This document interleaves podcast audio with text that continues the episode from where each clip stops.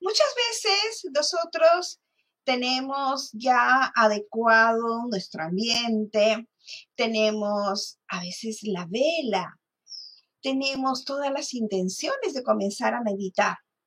Por supuesto que también nos puede acompañar un aroma, pero en todos esos momentos nosotros podemos lograr llegar a tener una meditación, que es la conexión con la divinidad. Soy Pamela Ruiz y les doy la bienvenida a Vive la Aromaterapia con Pamela Ruiz.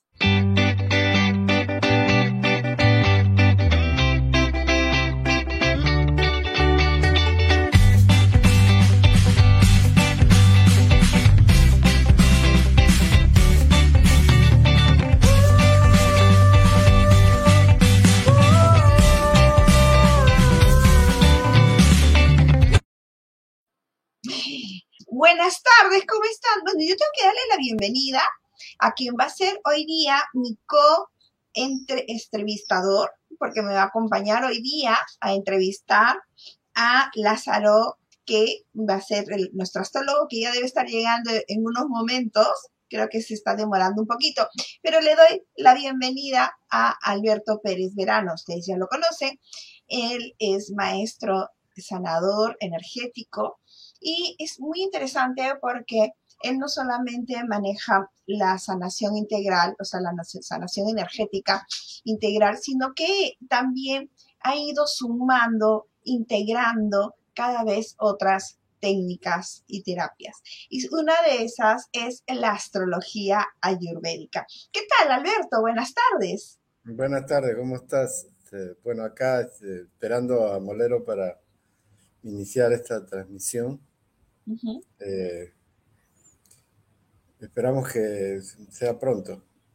Eh, por lo, tú hablabas de la meditación ahorita, ¿no? Sí, sí, realmente a veces, ¿y sabes por qué estaba comentando ese tema de la meditación? Porque muchas personas este, me comentan, ¿no? Me dicen, oye, ¿sabes qué? Ya em, yo tengo el ambiente, ya tengo los aromas, tengo la vela, ¿y ahora qué hago? ¿no? ¿Cómo puedo comenzar?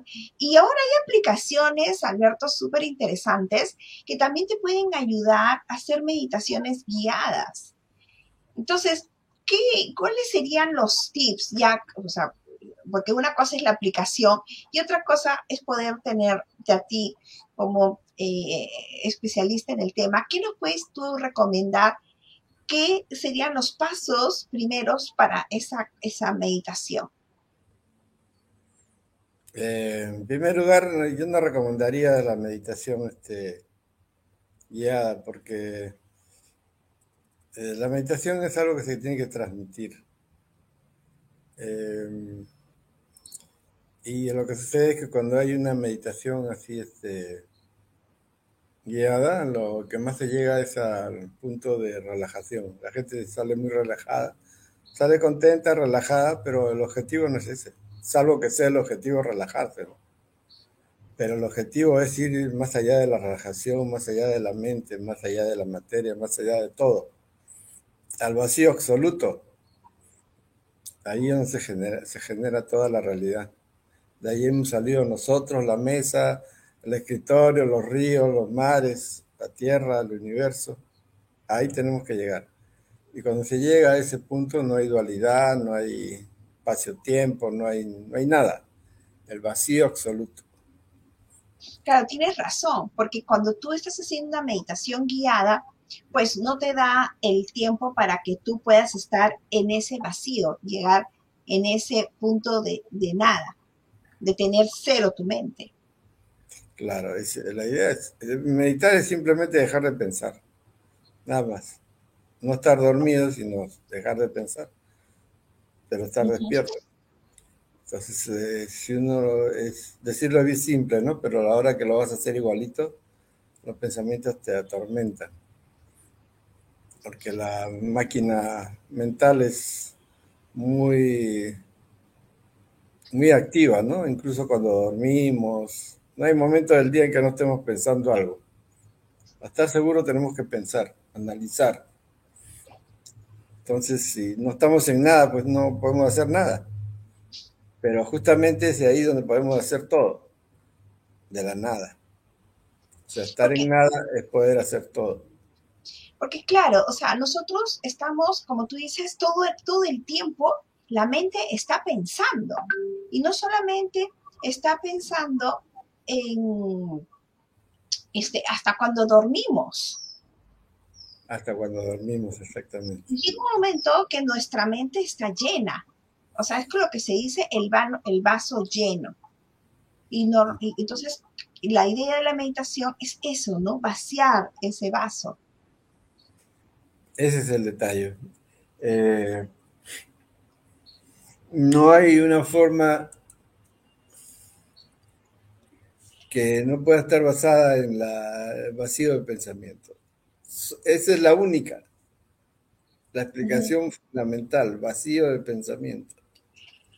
Porque en el vacío está la totalidad, en el vacío está la totalidad, está todo. Entonces, al estar. Eh,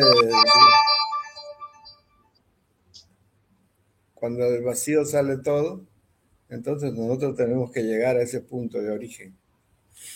Cuando llegamos a ese punto de origen, toda la realidad está trabajando, el origen está trabajando para uno. Es como decir, Dios te toca el hombro, ¿no? Te toca el hombro para que tú actives. Te toca el hombro para limpiarte de todas tus impurezas. Te da luz, borra tu oscuridad. Entonces, eh, ese es el, esencial. Lo esencial es eso. Así de sencillo. Ahora, el problema es llegar a ese punto. Llegar al punto. Porque muchas veces se puede decir incluso que nosotros, como estamos en el día a día, no podemos llegar a tener esas, eh, esos momentos o esas ideas, esos decir, wow, la hice, ¿no? Porque no, como nuestra mente está pensando todo el tiempo, entonces no nos da el momento como para dejar ese vaso medio, medio lleno, medio vacío, para que llegue nueva información.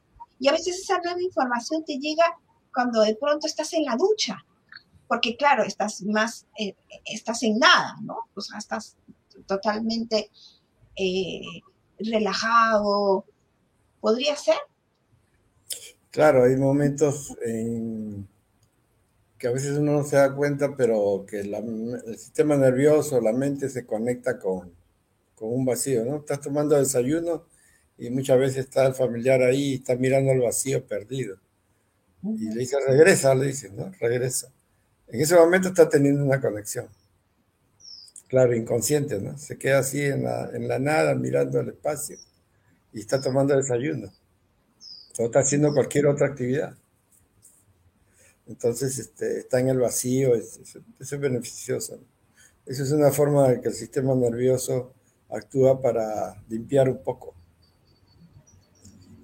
bueno, eh, Alberto, y hablando de conexión, bueno, yo te cuento que ya Lázaro se, se une, Lázaro Molero, Carrillo se está uniendo a nuestra transmisión. ¿Qué tal? Buenas tardes, Lázaro. Bienvenido. Muchísimas gracias por estar con nosotros.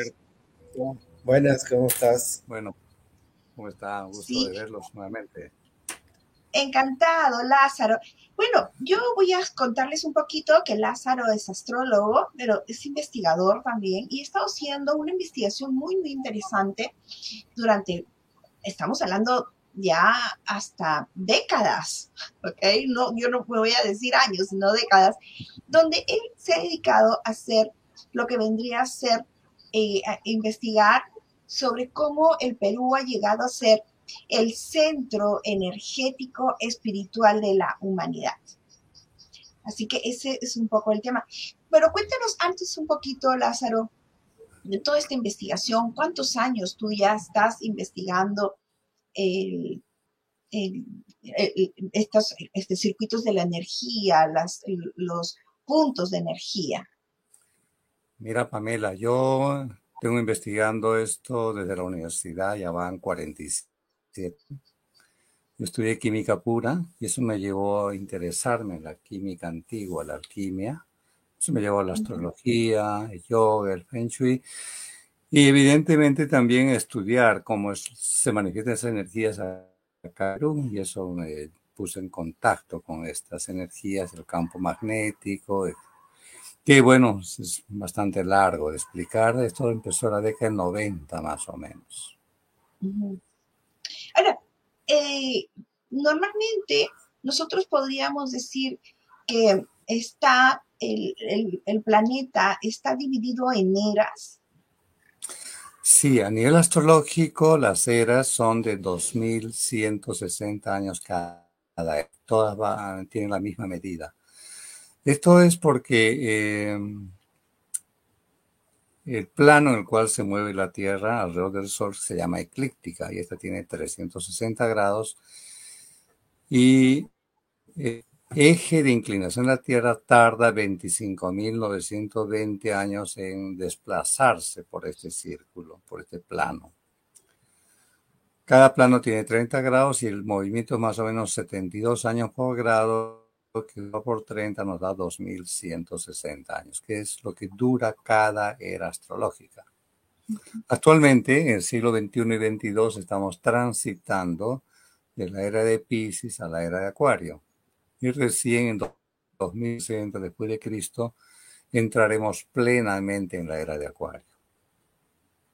Ahora, yo estaba, eh, la vez pasada que estaba este, viendo un poco tu investigación, eh, tú has hecho toda una investigación de cómo el, punto energético o magnético de, del planeta ha ido cambiando.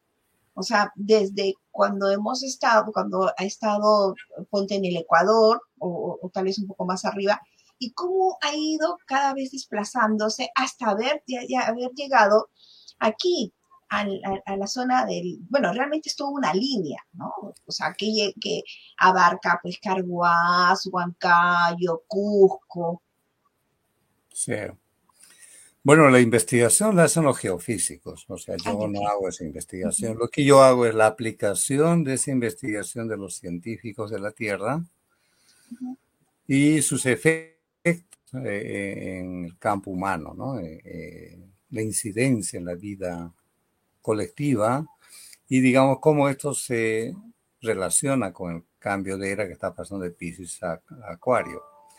En la era de Pisces, ese ecuador magnético estaba situado en los Himalayas, en las fronteras de India, Nepal, China, toda la zona que es el Tíbet. Y entonces en la era de Pisces, el centro espiritual estaba situado en esa zona, ¿no? En los, Himalayas, en el Tíbet. Y la parte material, científica, tecnológica y material estaba ubicada en Europa. Toda, toda Europa, la parte material y la parte espiritual en, en Tíbet.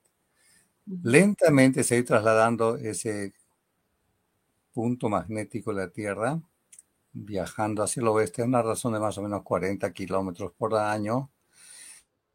Y en 1702 empiezan a investigar que ese ecuador magnético ya se encontraba por la zona Ecuador, como tú refieres.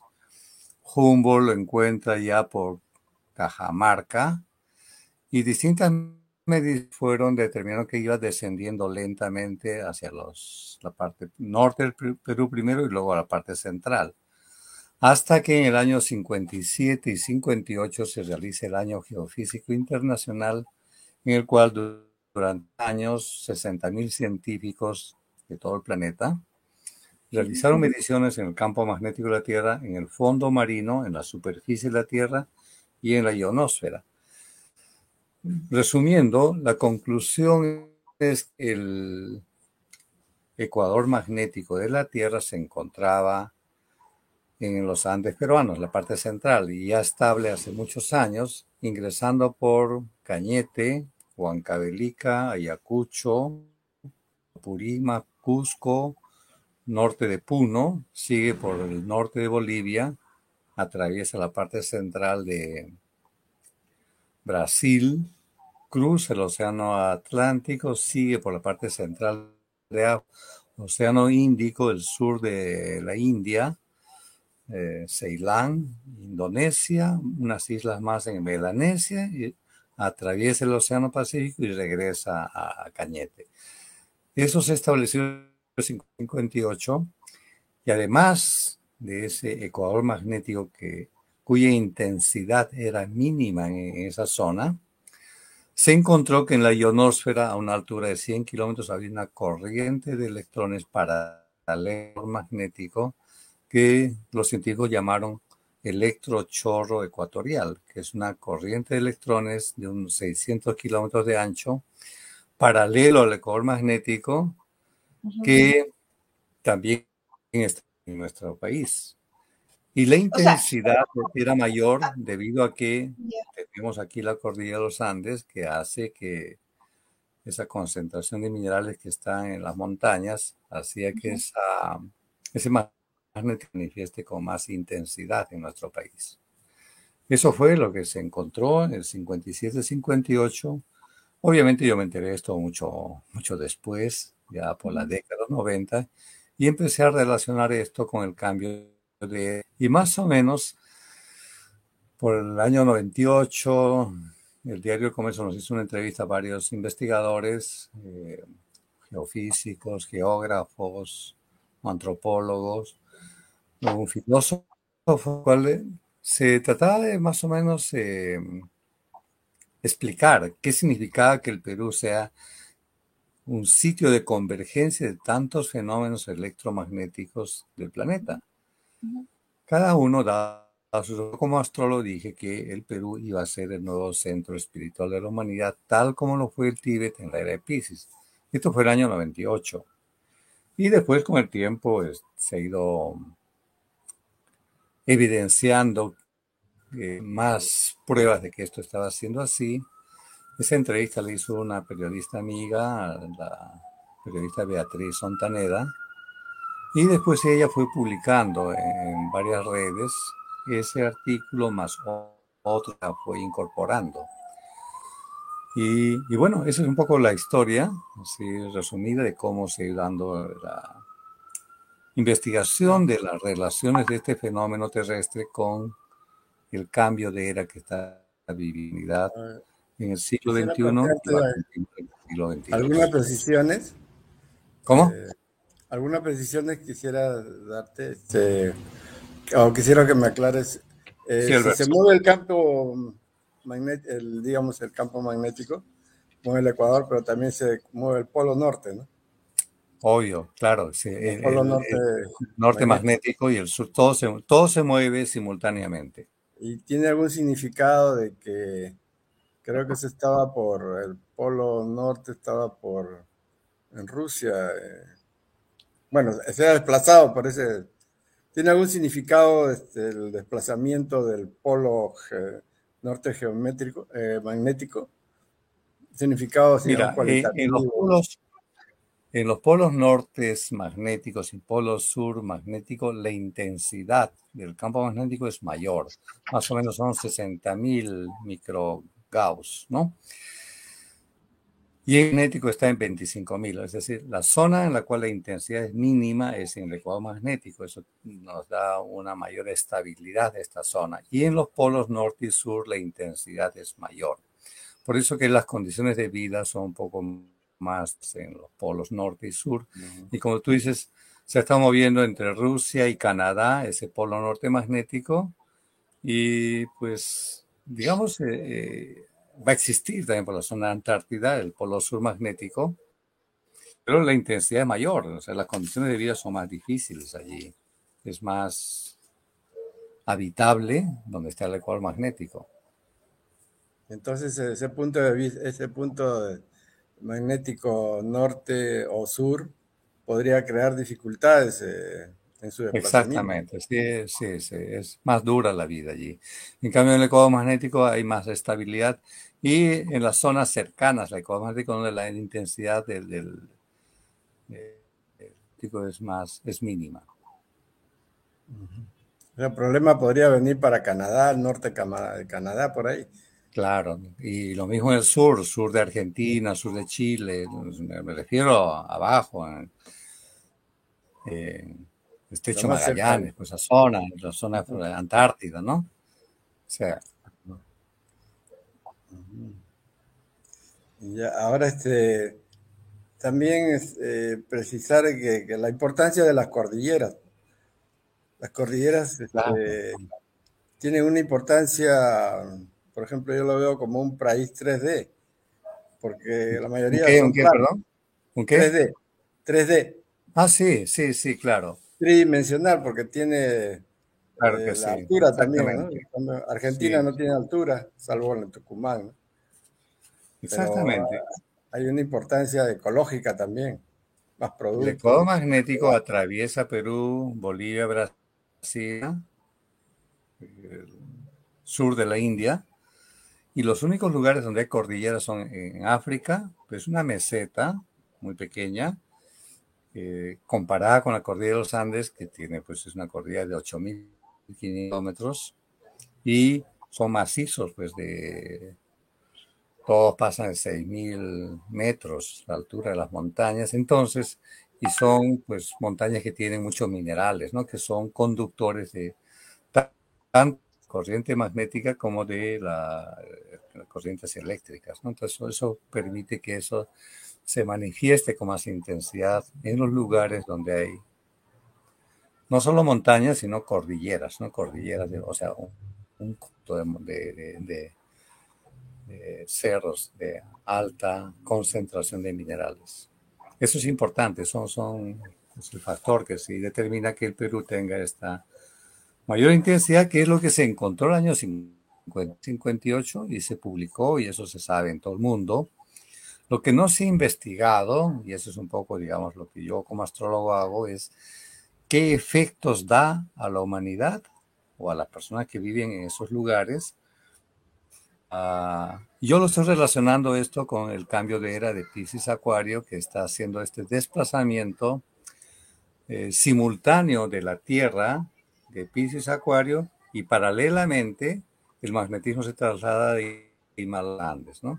Eso está haciendo que acá en Sudamérica y especialmente en el Perú sea un punto de manifestación de estas características de la era de Acuario que va a tener una incidencia en los siguientes 1160 años, ¿no? Ahora, eh, tú hablas del punto, la incidencia en, una, en el aspecto espiritual. Esto corresponde también con un aspecto material, digamos, calidad de vida, el gobierno. Mm, mira, yo me baso en los registros este, históricos, ¿no? Eh, donde está el campo, el ecuador magnético, como fue en el Tíbet, un desarrollo material. Lo que hay es un desarrollo de la inteligencia y de la espiritualidad.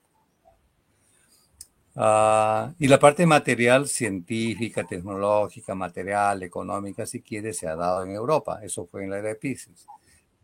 Acuario, si el ecuador magnético está en, en Perú y en Sudamérica, nos corresponde ese desarrollo igual que en el Tíbet, más intelectual y espiritual.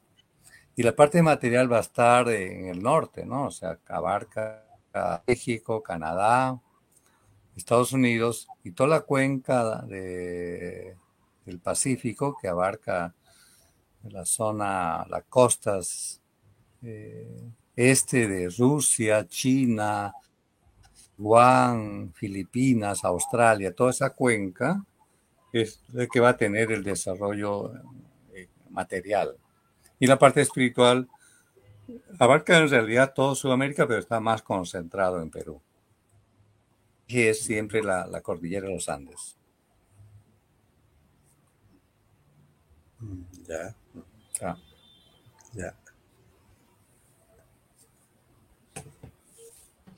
Bueno, ah, yo sí me quedo con una intriga porque cuando tú comentas de que hay 600 kilómetros, que es parte, o sea, que, o sea, no solamente es la franja de, que digamos que es la parte magnética, sino que son 600 kilómetros, o sea, 300 kilómetros para abajo, 300 kilómetros para arriba. ¿Estoy correcta? Sí, sí, en realidad son 330 kilómetros, que es lo que han medido, ¿no? Resumiendo, 300 al norte y 300 al sur. Es una franja 600 kilómetros. O sea, no es solamente una línea ecuatorial, sino es una franja de 600 kilómetros de ancho. En el caso del Perú abarca desde, digamos, Chimbote al norte y en el sur hasta Camaná. Y de ahí paralelo abarca toda la parte central del Perú, ¿no? Si hubiese posibilidad, yo podría poner las imágenes de esto, ¿no? No sé si se puede poner. Claro, por supuesto. Ah, por supuesto. ¿Sí? ¿Cómo, ¿Cómo, ingreso? Eh, puedes poner compartir para que puedas subir el, el, PDF, ¿no? ¿Dónde pongo eso? Eh, compartir, abajo, ya lo, compartir. compartir. Sí, compartir y ahí puedes subir. ¿Diapositiva que pongo? Claro, archivo, diapositiva nuevo y de ahí eh, donde dice tu computadora, ahí lo subes. Y a mí me parece súper me parece súper interesante porque a veces las personas piensan que son el punto eh, energético espiritual de la humanidad, porque así, así se publica, solamente está en el Cusco. Y realmente no. Ah. Es toda una línea, como estaba comentando eh, Lázaro, que incluye varias ciudades y, y no solamente es que esa ciudad por donde pasa, sino de esa ciudad 330 kilómetros para arriba y 330 kilómetros para abajo. Ya, Eso ya se ve, ¿no? ¿Se ve, ¿Se ve este, Pamela? No. creo que recién está cargando, al seguro que ahora sube. Entonces, si por ejemplo ustedes no pueden ir a Cusco porque la altura eh, no les cae bien, pues pueden ir a Huancavelica, pueden ir a Huancayo, pueden ir a Chimbote. O sea, hay varias ciudades donde realmente pueden ir y encontrar estos puntos espirituales y magnéticos. Em, ahora, Lázaro, ¿qué implica eh, eh, o cuál es la responsabilidad? ¿Qué implica para que las personas cuando visitan estos lugares, o sea, van a tener una vibración energética mayor, van a poder hacer una conexión mayor?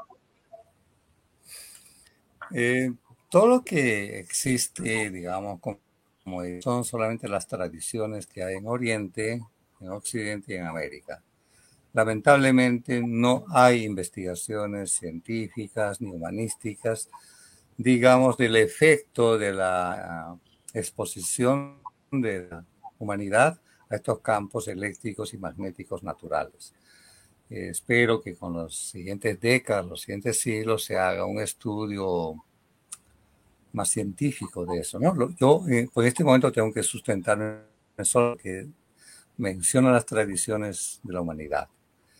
Eh, en todas las culturas antiguas siempre se ha buscado que los monasterios, los templos, los lugares de desarrollo espiritual se establezcan en las partes altas de cada lugar. Eso fue así en la India, en la China, incluso en el cristianismo, en la cultura andina también, siempre los lugares de desarrollo espiritual de su élite religiosa o espiritual se hacían en estas montañas. Porque en las montañas convergen dos energías, la energía del, sistema solar, los fotones, electrones que llegan, y se encuentran con el campo que emite la Tierra, ¿no? el núcleo de la Tierra. Entonces, es una intensidad digamos, que no todas las personas pueden manejarla adecuadamente. ¿no? Tiene, que haber, manejo de disciplinas, cierto régimen de vida, cierto régimen de alimentación. Permita que esto se manifieste y active ciertos centros energéticos en nuestro cuerpo y logremos esta, este desarrollo o, toma, o, mayor conciencia de nuestra relación con las energías de la naturaleza, del cosmos. Son energías es que vienen de un ser superior, de una conciencia divina. Ahora recuerdo, y seguro contigo lo, vamos a recordar, Alberto, es que en alguna oportunidad nosotros hemos pasado por alguna cuadra caminando y vimos toda una cuadra eh, de casas todas derruidas, este, sucias, em, eh, o sea que no se veía una buena energía o buena economía, ¿no? Entonces tú me comentaste, mira, estas son energías, no sé si recuerdas, estas, este, eh, ah, por aquí puede pasar alguna línea que no sea buena.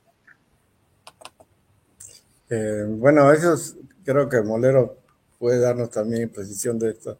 En el Estapatya Vedas, en general todas las culturas siempre consideran al este, la orientación del este y el norte como auspiciosa en términos materiales. Entonces, situarse mirando al sur con las puertas de los negocios hacia el sur, eh, habría que investigar cuántos quiebran, cuántos, qué dificultades tienen. Eh, sí, sí. Claro, eso ya es eh, lo que tú mencionas, claro, es el Feng Shui. El Feng Shui en la China, orientación al sur. Claro, en el Vastu Shastra de la India hablan del noreste, ¿no? El noreste como una situación más favorable. Hay una divergencia de criterios, pero eh, en, en, China es el este y en, digamos, en, la India valoran más el norte relacionado con Mercurio y el noreste con Júpiter. Entonces, el Vastu Shastra, que vendría a ser con un Feng Shui hindú, eh, difieren en ciertas valoraciones, pero van valorando ciertos puntos eh, como favorables, ¿no? Ambos coinciden en que el oeste no es conveniente, ¿no? Es donde el sol declina, donde la energía del sol está en su fase de declinación y no es bueno, es mejor mirar al este, donde el sol surge, y en ese punto también coincide con la cosmovisión andina, que también indican que donde sale el sol, dicen eh, Inti está creciendo el sol, el sol se oculta, Inti Chincapuscan, se está ocultando el sol, entonces relaciona uno con una energía ascendente y la otra con una energía descendente. Sí, ahí convergen mucho, ¿no? Estas eh, tradiciones de la China, de la India y con la nuestra, con la cultura andina también. Pero depende de la, de la, carta astrológica de la persona, de la institución. Obvio, eso ya, ya haciendo una cosa más compleja, se hace el estudio ya, claro, en, en la Yotish se ve cómo están sus planetas y si de acuerdo a eso se determina qué orientación es. Lo mismo es en la China, ¿no? Se hacen los cuatro pilares el pilar del año, pilar del mes, pilar del día y de la hora, y se determina cuál es el evento predominante. Y la persona, alguna le convenir el oeste y a otra le conviene el este. Eso depende de la fecha de nacimiento de las personas y, y, de la orientación del lugar, ¿no? ¿Qué orientación tiene el lugar? Entonces es un estudio ya más personalizado. Lo que estamos hablando son los términos generales. General. Dime, ahí este, en la, en la en el Tíbet, eh, recuerdo que el año 49 la, China, China comunista eh, le invadió, pues, ¿no? Tuvo problemas, el lama tuvo que sí, a la India. Entonces, puede significar eso de que el centro energético, ustedes ya, el centro del Ecuador magnético, ha estado desplazándose ya. Podría ser. No, hace tiempo se ha desplazado este Alberto. O sea, eh, es cierto que, claro, todavía tiene pues una fuerza, una impronta, toda la el tibia, los lamas tienen su fuerza, su poder, son, son maestros espirituales en ese plano, ¿no? Pero, claro, entre el 49 y el 56, cuando se son expulsados del Tíbet y se refugian en la India, sí evidencia también que ya era un momento en el cual ya no tenían e-, esa energía que les sostenía y que esa energía se estado desplazando a lo largo de dos mil años y ya estaba en los uh, Andes, cordillera de los Andes y especialmente en los Andes peruanos, ¿no? Pero esto que estamos hablando, estamos hablando de hechos comprobados científicamente.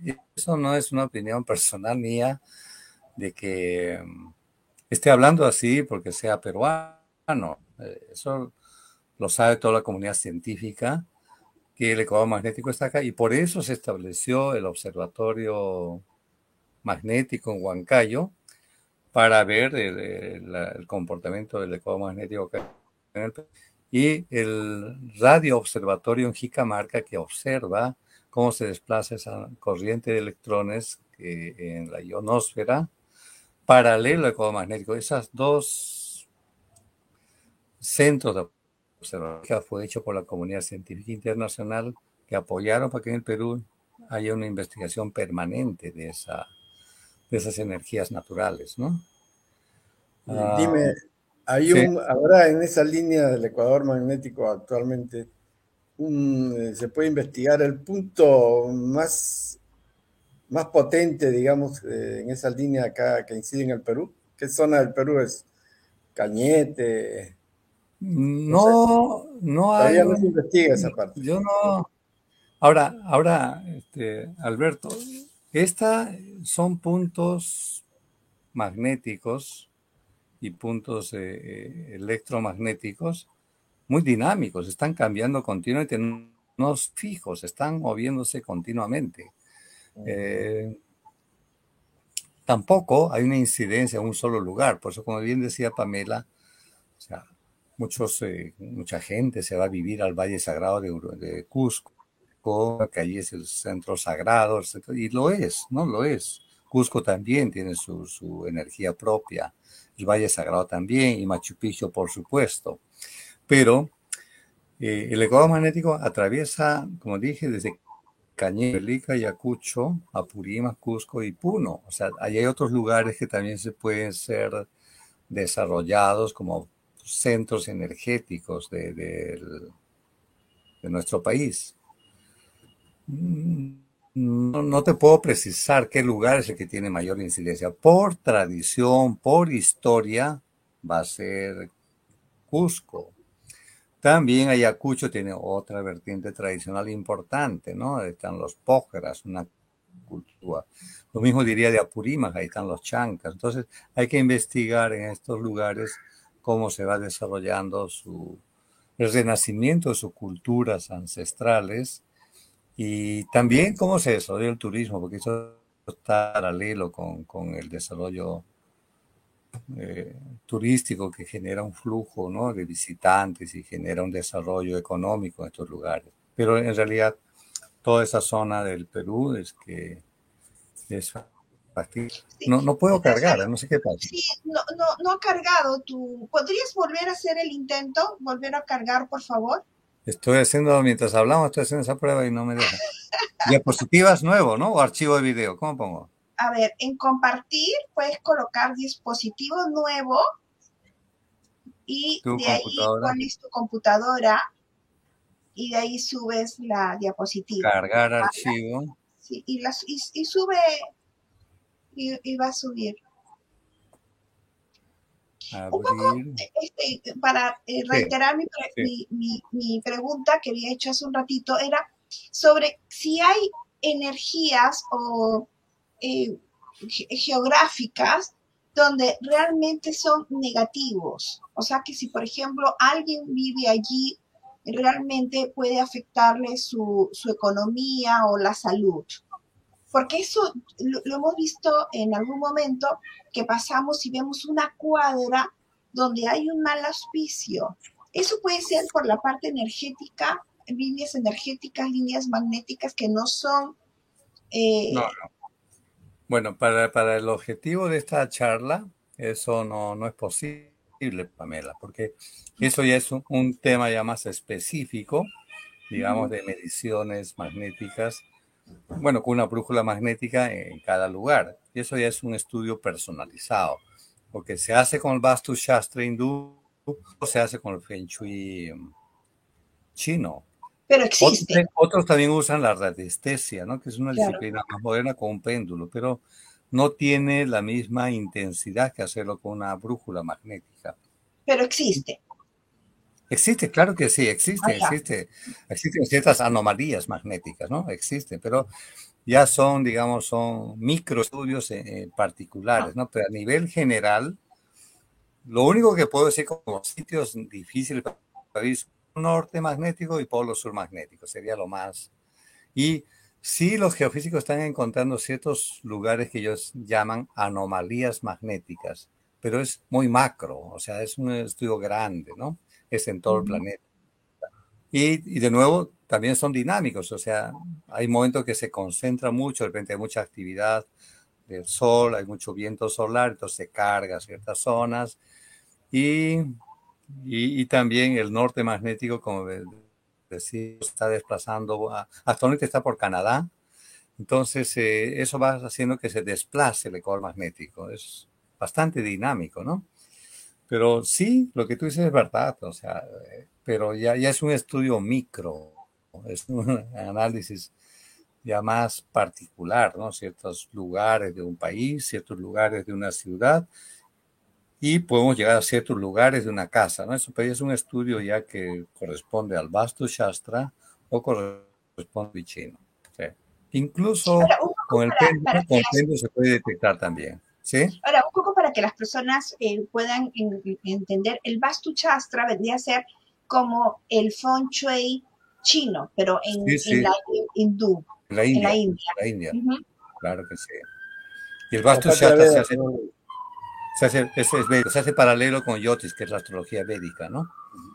Eh, eh, en cambio, en la China, sí. Eh, ¿Qué quería decir? Este, no, no, sigue tú, ya que quiero, ah, después voy a precisar algunas cosas que van a ser largas para decirlo. Es que normalmente todos tenemos la idea de que solamente existe una astrología, que vendría a ser la ah, astrología griega, ¿no? que marketeramente ahora un poco se está manejando la astrología china y estamos haciendo la fiesta, ahora que viene el tigre y, el dragón y los barrios chinos. Entonces como que también se conoce más, la, también se conoce la astrología china. Pero hay muy pocas personas que conocen que, existe otra astrología que es la astrología védica, que es lo que se llama el Yotish. ¿Estoy correcta? Sí, claro. Eh, mira, en la India, ¿Tiene cuántos? Unos 1.300 millones de habitantes la India. La China está en 1.400 millones. En la India, cuando yo empecé a estudiar, en la década de los 80, había un millón de astrólogos en la India. ¿Se? Un millón de astrólogos. Y hay dos, dos, dos escuelas principales. La escuela que siguen a Ganesha y la escuela de Sarasvati, ¿no? Y, dentro de esas hay, varias ramas, en la dos principales. En la China, tres escuelas de astrología en China, ¿no? Siwei Shu, eh, Patsi, los cuatro pilares, y esta astrología popular china, ¿no? Conocen los 12 animales chinos. Y está por la astrología caldeo-asiria, hay una astrología egipcia, está la astrología tibetana, hay la astrología maya, hay la astrología azteca, desarrollando la astrología andina con la vertiente quechua y la vertiente aymara. Entonces, hay muchas astrologías. Está la astrología celta también, o sea, no hay una sola astrología. Como algunas conversamos, la astrología para mí es un fenómeno propio de cada cultura. Cada cultura ha establecido su relación desde su cosmovisión de ellos, cómo ven su relación con esas energías, o más que energías, con esas conciencias del cosmos, ¿no? porque eh, son conciencias que están en, desarrollo o en relación con las conciencias individuales de nosotros, ¿no? Y son conciencias que viven millones de años, nosotros tenemos máximo un siglo de existencia, ¿no? lo que quería perdón, lo que quería precisar es eh, si hay alguna forma de relacionar en términos fractales a la Tierra como un ser humano, ¿no? Así, el, fractal, como, igual como existe también el Vastu, que relaciona la casa con una persona. Claro, exactamente, exactamente, sí, sí. ¿Cuál sería cuáles serían, digamos, dónde estaría el hígado en la tierra, dónde estaría el vaso, dónde estaría el corazón. genial. Esa, pregunta es interesante. Esa pregunta, este, Alberto, es muy interesante. Justamente yo apliqué ese concepto. Veo que lamentablemente no puedo presentar, no sé qué pasa. Ya. Si el eco magnético está situado en los Andes, en la cordillera de los Andes, eh, en este siglo, ¿no? perdón, desde mediados del siglo pasado, desde el siglo XX. Entonces, yo considero que la columna, la cordillera de los Andes es la columna vertebral del planeta en este momento. En este momento. Eh, yo incluí en esta charla una imagen Chile el 2019 y los chilenos decían, Chile es el kundalini del planeta lo cual es verdad, eso es cierto. Pero lo que sabemos astrología, sabemos que Kundalini está en el primer entonces el primer chakra puede estar en Santiago. Lázaro, por favor, ¿qué podría, qué es el Kundalini para las personas que nos están? Bueno, el Kundalini en la tradición hindú es eh, esta energía, esta, desciende desde el, plano divino. Y cuando nosotros estamos siendo formados en, el vientre de la madre, entra por la, por la fontanela, que es esta aperturita que hay acá arriba, y de ahí desciende por la columna vertebral y se asienta y descansa eh, eh, por la zona genital entre el ano y los genitales, ahí se asienta, descansa y dice que duerme. Entonces, esta energía despierta entre los 12 a 14 años y se activa la, la, la vida sexual de, las mujeres y los hombres. Entonces dicen, despierta Kundalini. Es esta energía que ha descendido. Entonces, pero a partir de allí, en la India plantean que esa energía tiene que ascender nuevamente y subir por la columna vertebral por primer, segundo, tercer, cuarto, hasta el séptimo chakra y para que, digamos, vuelva a su lugar de origen, que es eh, la conciencia divina. Ese es el objetivo del yoga. Plantea lo mismo, pero dicen es con el tai chi o con el qigong, que son cosas muy parecidas al yoga hindú. Entonces el kundalini es esa energía que está descansando en el primer chakra, más o menos por la zona genital. Entonces, los chilenos decían que eh, Chile es el, kundalini del planeta y, es verdad, esa es una afirmación válida. O sea, el kundalini lo pueden situar en Santiago más al sur si quieren en Puerto Montt o en Punta Arenas o en Magallanes, no importa, es, es correcta esa apreciación. Pero si ellos aceptan que Chile es el Kundalini, deben aceptar que hay otros chakras. Entonces eso va subiendo. Y, Perú viene a ser el cuarto chakra, Anahata. El corazón. El corazón. Donde está el ecuador magnético es el centro. Eh, si tú ves los siete chakras, tienes tres chakras inferiores y hay tres chakras superiores. Y el medio, el cuarto chakra que está en el corazón, es el chakra principal, que es el Anahata. Se une las corrientes ascendentes, los tres inferiores con las tres superiores. Es el chakra del corazón, ¿no? El amor divino y el amor humano allí. Entonces, claro, entonces yo hacía este paralelo, como decía Alberto. Para mí, entonces, la cordillera de los Andes es la columna vertebral del planeta. Si el primer chakra lo sitúo en Chile, eh, no sé en qué zona, habría que investigar qué zona es donde se manifiesta esto. Bueno, pues es Santiago, Santiago. Entonces, el segundo chakra puede estar al norte de Chile, puede ser Tacna, el tercero puede estar en Bolivia, y el cuarto va a estar en Cusco, y el quinto estará en una zona del norte del Perú, y el sexto está por Colombia, y el séptimo va a estar en, en Venezuela. Siguiendo ese eje, ¿no? Porque hay que hacer un paralelismo con la, con la condición humana, ¿no? Porque un pensador griego, este, Macrobio, Macrobio decía, el universo es un gran hombre y el hombre es un pequeño universo. Entonces hay una correspondencia entre el macrocosmos y el microcosmos. Entonces es válido hacer estas correspondencias, como dice Alberto, de el Bastu, pues eh, esta deidad se sitúa en el cuerpo y lo mismo se hace en la casa, se determina dónde está la boca, por dónde entra la energía. Entonces, eso se puede extender al planeta. Entonces, a nivel planetario, la columna vertebral es en este momento la cordillera de los Andes. Y ahí se ubican centros de energía, que yo considero que son los nudos, los nudos donde se convergen las tres, este, las tres cordilleras que hay. Son tres cordilleras. En cordilleras y en Bolivia son tres, en Perú son tres también, y se unen, tienes nudo de Vilcanota, nudo de Pasco. Esos nudos vendrían a ser como los chakras, y los, las tres corrientes vendrían a ser como los nadis, ¿no? Son corrientes que van fluyendo a nivel de la cordillera de los Andes.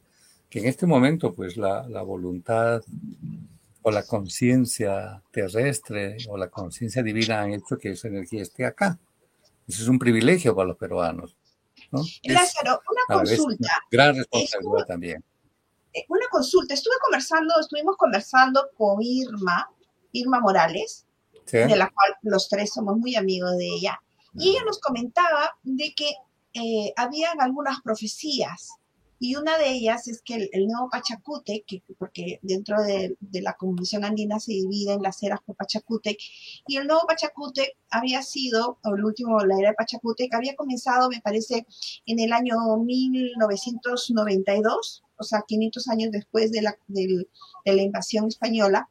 ¿Tiene, ¿Tú crees que tenga algo que ver esta profecía con todos esos estudios de cómo la línea magnética se ha movido para esta zona?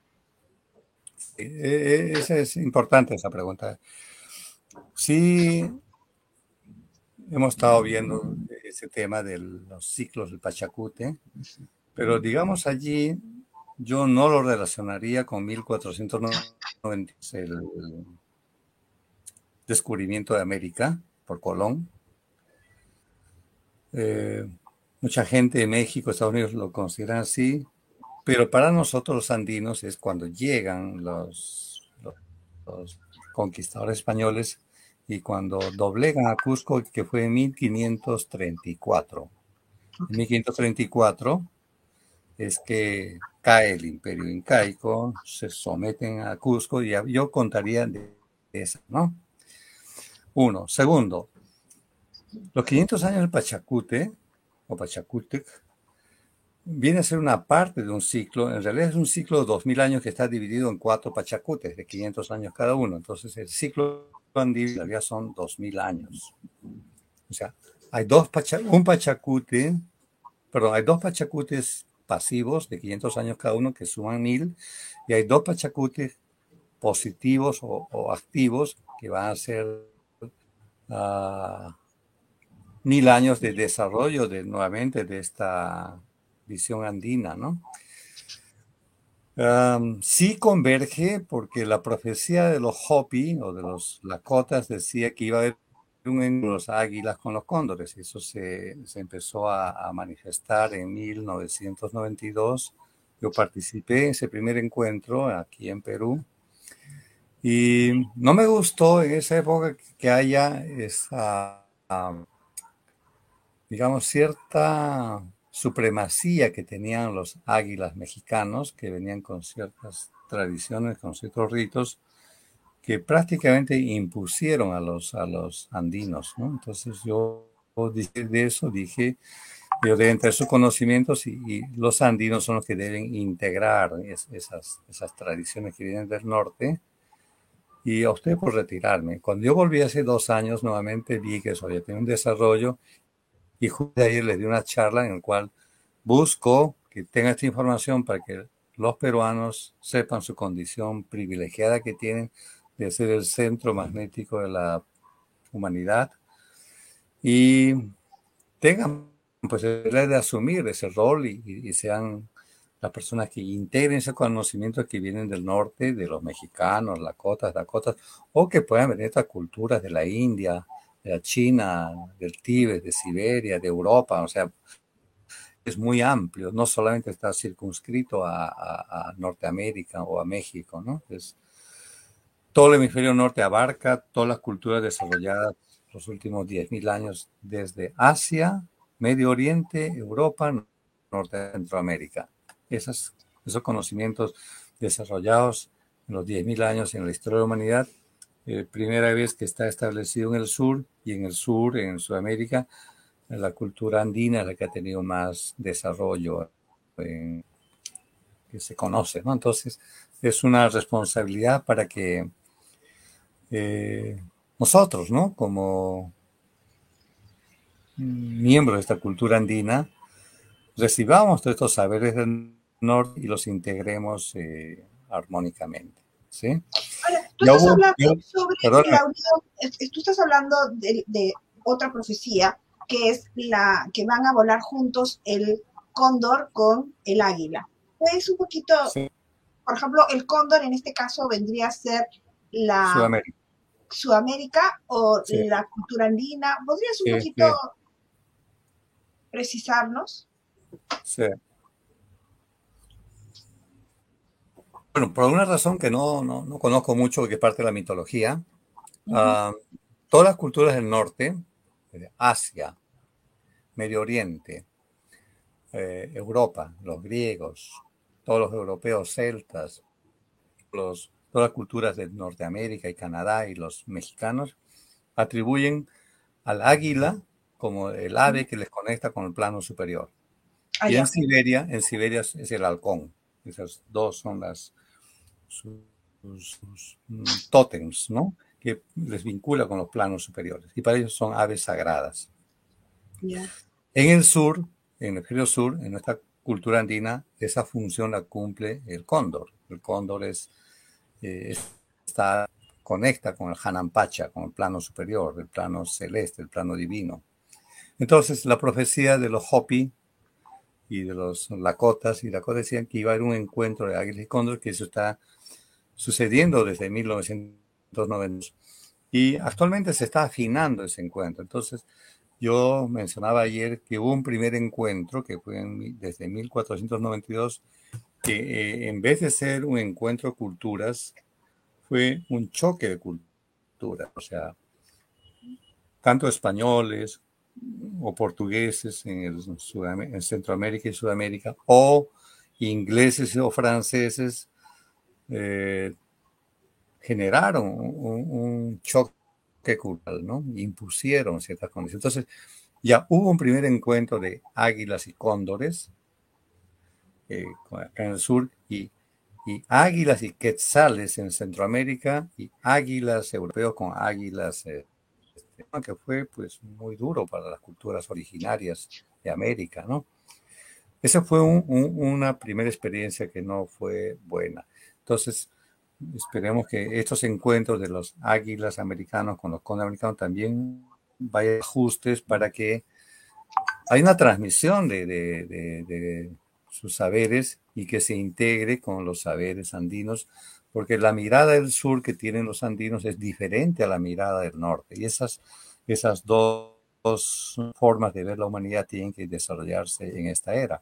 En la era de Pisces, el encuentro fue Oriente con Occidente o sea, todo el oriente, eh, extremo oriente, de China, de India, Tíbet y el Medio Oriente con la cultura occidental y eso han, necesitado dos mil años de, desarrollo y obviamente hubo muchas fricciones también allí, ¿no? Ha habido muchos desencuentros. Supongo que eso va a ser igual a que en esta integración de, con el sur. Lo que corresponde en la era de Acuario es el, el encuentro norte con el sur. Y, quien va a aglutinar todos esos saberes es el Perú. Perú va a ser el centro donde convergen todas esas energías. Entonces, eh, tenemos que tener la sabiduría para integrar armónicamente todo eso, ¿no? Esa es la... Em, quería opinar, eh, eh, mire, hay este, en el concepto de la Tapatía Veda, hay un, está el, el estado del Brahmastán, que es el centro. En la figura humana que representa la casa, está a la altura del ombligo. O que, la, la, casa siempre tenga al centro.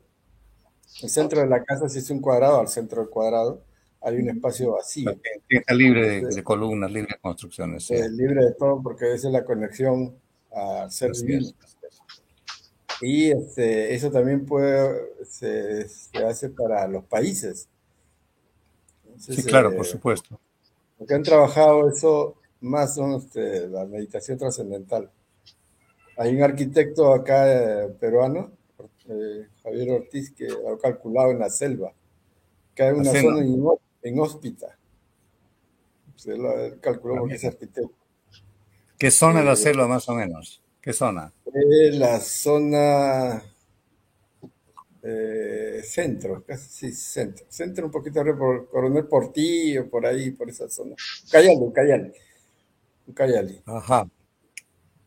Pero que sale, cae una zona inhóspita. Entonces se dice que si se pone un centro ahí, digamos, de, de irradiación eh, meditativa, de espiritualidad, va a afectar a la totalidad del país. Creo que la, para bien, India, para mal. Para, bien, pues claro, para bien.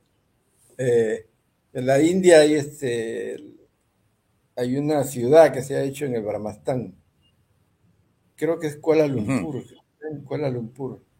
Eh, la meditación trascendental de Maharishi es un centro donde hay 5.000 pandis meditando, bueno, viven ahí, viven ahí. ¿Cómo se, llama ¿Cómo se llama el arquitecto?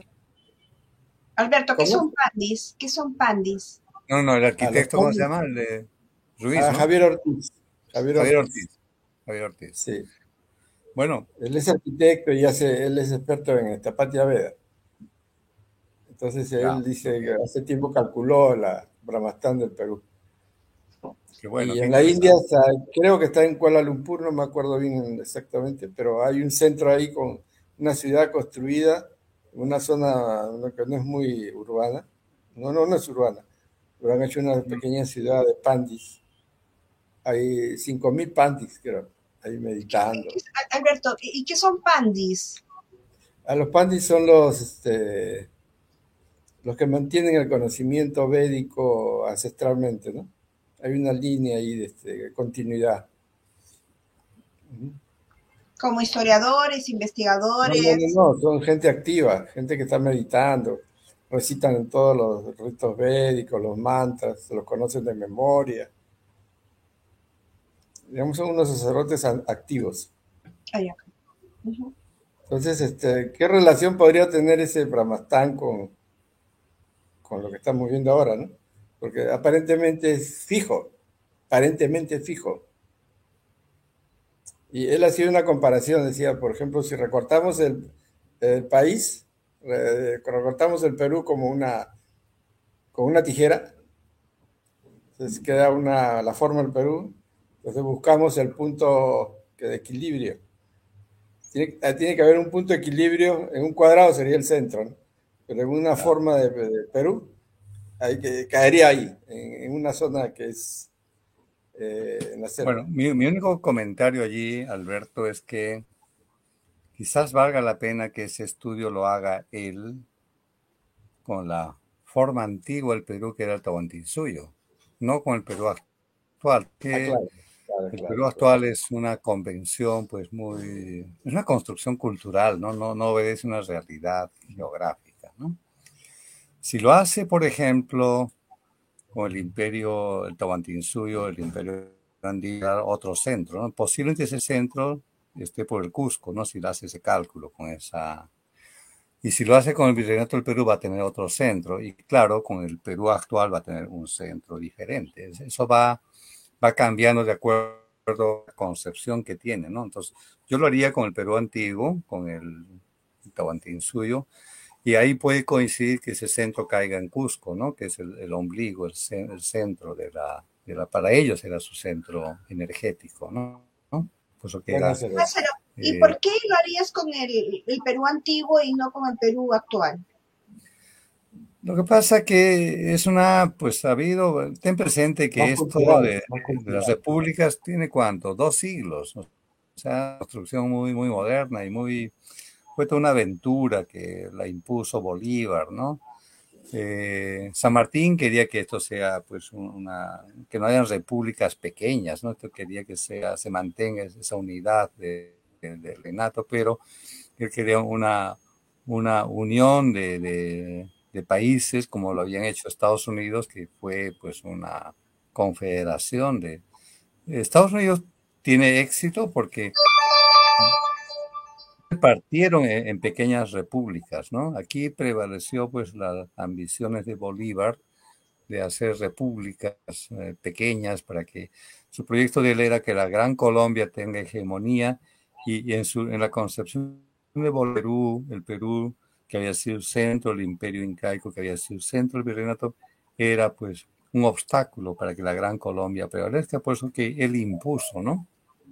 Que se hagan repúblicas, que no era la, la, idea de San Martín, que se mantenga una unidad y que sean gobernados por un rey y que haya un congreso constituyente. Pero en fin, por eso que yo me animaría más a hacer un, estudio de, desde el punto de vista antiguo, que es la, lo que nos une, ¿no? Lo que une a, todos los países de Sudamérica es la cordillera de Andes. O sea, el pensamiento andino, siempre digo yo, que no es solamente el peruano, O sea, es todas las culturas desarrolladas a lo largo de la cordillera de los Andes, que va desde Chile, Argentina, abarca Paraguay, Bolivia, Perú, Ecuador, Colombia, Venezuela y parte de Panamá. Y eso hay que agregar este pensamiento amazónico que esquina en el río Amazonas y hace abarcar también Brasil. Entonces, en realidad es, un pensamiento andino-amazónico el que prevalece aquí. Y el, eje de eso son dos ejes, la columna vertebral que es los Andes y el río Amazonas. ¿no? Sobre eso hay una unidad general en, Latinoamérica y a partir de allí los centros energéticos se van, a ir moviendo. ¿no? Esperemos que a futuro Sudamérica se integre una sola, un solo bloque, este, como una comunidad eh, andina de naciones, ¿no? Ese es el sueño que... claro, tal como la Unión, la Unión Europea. Exacto, no simplemente como, Estados Unidos cuando surgió, se hizo su independencia, mantuvieron su unidad, ¿no? los tres eh, los tres estados que eran y fueron creciendo y creciendo. En cambio aquí el Virreinato de Perú se fraccionó en país y, seguimos padeciendo dos siglos pues, de, falta de cohesión, de unidad y no hay un desarrollo. Esperemos que en este nuevo Pachacuti, en los siguientes siglos, esto se consolide una unidad política, económica y cultural, porque la unidad geográfica está, o sea, la cordillera de los Andes nos integra a todos, todos tenemos una misma cultura, en todas el cóndor tiene un valor simbólico importante en todas las culturas de Ecuador, de Chile, de Perú, Ecuador, hasta Colombia. Venezuela no tanto, pero hasta Colombia sí llega esa valoración. ¿no? Ah, sí, interesante lo que menciona el arquitecto Ortiz. Sí, me gustaría conocer un poco más de su metodología, pero, de repente si él explora, oh, sí, por favor, este, si explora más bien otras, otras, este, otros mapas, de repente le salen otros centros, ¿no? Ahora, mira, te comento también que eh, el, grupo este está estableciendo centros de irradiación en Puno, sobre todo en Puno. Eh, me refiero a centros de radiación donde hay este, meditación en los colegios. Eh, eso puede de alguna manera reforzar una idea, ¿no? Reforzar lo que tú estás planteando, ¿no? La, posición del Perú en este momento en, lo espiritual, ¿no? Ya llevan más o menos unos 12 años enseñando meditación a los colegios. ¿Dónde, dónde? En Puno. En el ah, colegio Juan Carlos, en ¿cuál es el otro colegio? Son varios colegios. Casi todos los colegios de Puno tienen meditación. Pero eso no se sabe, está muy, muy, muy bajo perfil tiene. Y no solamente hacen meditación, sino hacen vuelo yógico. La gente, los chicos se levantan ahí. ¿Y qué institución es la que genera eso allá en Puno? Eh, Instituto Maharishi. Ah, trascendental. Sí. Ah, mira, mira, pues. Ah, no sabía que estaban tan activos. Ayer me he enterado que han hecho un, ya un libro, que bueno, todavía no lo conozco el libro, pero me han dicho que hay un libro donde resumen toda la experiencia de 10, 12 años de, de meditación en los colegios, cómo ha reaccionado los, los, los alumnos, incluso con la pandemia, que dice que ha sido, no ha habido esa ruptura, no, no es tan fuerte la ruptura del aislamiento. Todo por la, por la meditación. Te digo que están también practican el vuelo yoico. O sea, los niños, este, el cuerpo se levanta. Claro, no vuelan, ¿no? Pero hay saltos, ¿no? Saltos, saltos. Son saltos no físicos. Eh, en ese nivel están. En Lima también hay algunos colegios, pero es más esporádico. En Puno está fuerte. Aquí eh, en, en Cieneguía también hacen, me parece. No, no, si no, este, ¿cómo se llama? Este, Ventanilla. Ventanilla, hay un, hay un colegio, eh, un internado que hacen este. Bueno, pero no, no están tan, tan fuerte. Lo fuerte es eh, Puno y algo de Cusco. Qué interesante, qué interesante, Alberto. Después conversamos a ver si nos buena, contactamos. realmente, mira, Lázaro, que por algo pasan las cosas. No, no pudimos subir tu presentación, pero hemos podido tocar tantos temas interesantes y que estoy seguro que toda la audiencia pues ha quedado con muchas dudas, muchas preguntas y que quieren saber más sobre esto. otro día, Pamela. No sé qué pasa con el programa, no, no carga. Por algo es. Bueno, Por algo es. es. como una, una, una introducción.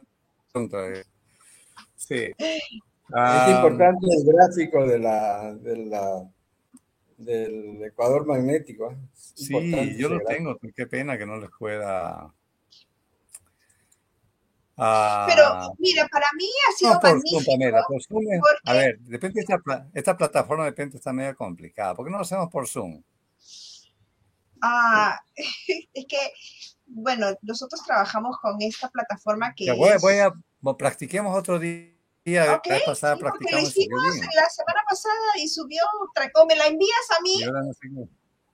Claro, o me la envías a mí en otra oportunidad. mejor te envío a ti y tú lo cuelgas. Claro, yo la subo, yo la subo. Pero mira, yo siempre pienso que por algo pasan las cosas. está bien, está bien, está bien. Entonces, ha sido para mí encantador porque hemos tocado muchos temas y, y, lo que a mí más me interesa o, o, siempre trato de, de incentivar es que la gente siempre se quede con dudas, que diga, quiero investigar más, eh, quiero saber más, y, bueno, pues a ustedes les he estado hincando para que puedan tratar de, poner definiciones sobre las palabras, porque muchas personas no sabían, pero ha sido la, intención. De todas maneras, quiero agradecerle este, a Lázaro. sí, sí, gracias, Pamela. Vamos a coordinar qué día puedes regresar. Y por supuesto, Alberto, que ha estado hoy día de entrevistador, de co-entrevistador, y realmente estoy súper agradecida, Alberto. Muchísimas gracias. A Y más bien, que esto haya sido como una introducción y la próxima vez este, afinamos mejor la presentación para que se vean las imágenes. La, la, me envías la, si no me envías a mí y yo lo subo. Genial. Entonces coordinamos qué día convocas y hacemos. la nueva fecha. Coordinamos la nueva fecha. Perfecto, muchísimas gracias a todos ustedes. A ti gracias. Chao, chao. nos estamos despidiendo. Gracias. Chao. chao. Gracias. Que los hombres son de Marte y las mujeres somos de Venus. Si nos preguntan a las damas qué tal te fue el día, ah, les contamos que nos fuimos de compra, con quien nos encontramos, hasta el último chisme de la cuadra. En cambio, si le preguntamos a los caballeros, totalmente monosílabos. Sí, claro, está bien, todo bien. Pero en ese monosílabos pueden estar guardando sus problemas, sus preocupaciones, estrés total. Y puede pasar que por ese estrés, por ese no conversar, podamos estarnos alejando de nuestra pareja. Así que yo les propongo junto con la aromaterapia cómo poder tomar ese contacto físico verbal y no verbal. Soy Pamela Ruiz y les doy la bienvenida a Vive la Aromaterapia con Pamela Ruiz.